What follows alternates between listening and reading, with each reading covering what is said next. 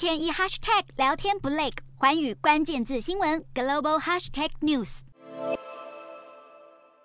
乌克兰首都基辅的民众聚集在当地的地铁站中，原因是十日乌克兰全境又响起了空袭警报。乌克兰政府警告俄罗斯疑似发动了大规模飞弹攻击，首都基辅也已经传出了多起爆炸声。而外媒认为这波攻击是俄罗斯针对乌克兰总统泽伦斯基出访欧洲的行动所发起的新一波攻势。虽然目前尚未传出人员伤亡，但在乌克兰东南地区的扎波罗热州，有汽车因为飞弹爆炸的危威力而被抛飞到民宅的屋顶上，当地民众也被突如其来的空袭吓得魂飞魄散。而俄军这一波空袭恐怕波及到的不只是乌克兰无辜的百姓。乌克兰军方表示，俄军十日朝乌克兰发射的其中两枚飞弹，曾先后经过摩尔多瓦和北大西洋公约组织的成员国罗马尼亚的领空才进入乌克兰。若是这项消息被证实，这也将是俄乌战争开打以来北约成员国罗马尼亚的领空首次遭到侵犯。但罗马尼亚当局却否认了这个说法。罗马尼亚国防部表示，这几枚飞弹与罗马尼亚的边界。距离约为三十五公里，并未直接通过领空。至于非北约成员国的摩尔多瓦，则证实了这个消息，表示飞弹的确飞越了摩尔多瓦的领空，并朝乌克兰方向飞去。摩尔多瓦当局也透露将会召见俄国大使，并对此事表达强烈抗议。而本月二十四日将是俄乌战争满一周年的日子。